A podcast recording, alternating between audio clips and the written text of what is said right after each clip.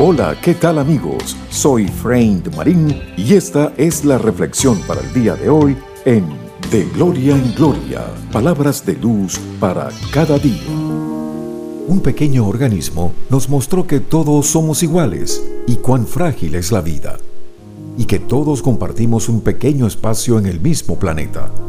No estamos solos.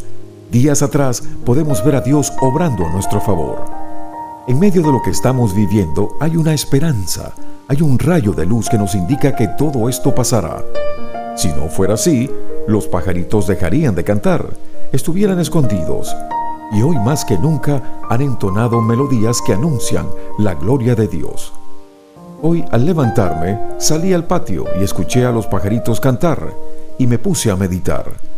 Si ellos no han dejado de cantar porque Dios los cuida, ¿Por qué nosotros, los hijos de Dios, dejamos de creer, de orar, de adorar, de dar gracias, dejando que la tristeza se apodere de nuestro ser? Entonces volví de nuevo a meditar en que hoy volvió a amanecer. Salió de nuevo el sol. Y sí, volveremos.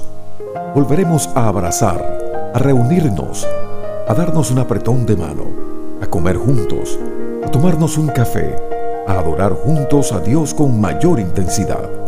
Sí, volveremos, pero esta vez más fuertes, con corazones transformados, agradecidos, dependientes a Dios, sin egoísmo, diciendo un te amo, un gracias, valorando la familia, nuestra iglesia y nuestros hermanos. Miren los pajaritos que vuelan por el aire. Ellos no siembran ni cosechan, ni guardan semillas en graneros. Sin embargo, Dios el Padre que está en el cielo les da todo lo que necesitan y ustedes son más importantes que ellos. Este pasaje lo encontramos en Mateo capítulo 6 versículo 26. Ahora mismo toda la tierra está en un génesis, en un nuevo comienzo, pero Dios va a volver a ordenar todas las cosas.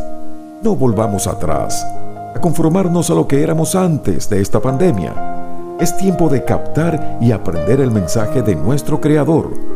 Dios nos está dando la oportunidad de acomodar, sanar, organizar nuestra vida, agenda y prioridades.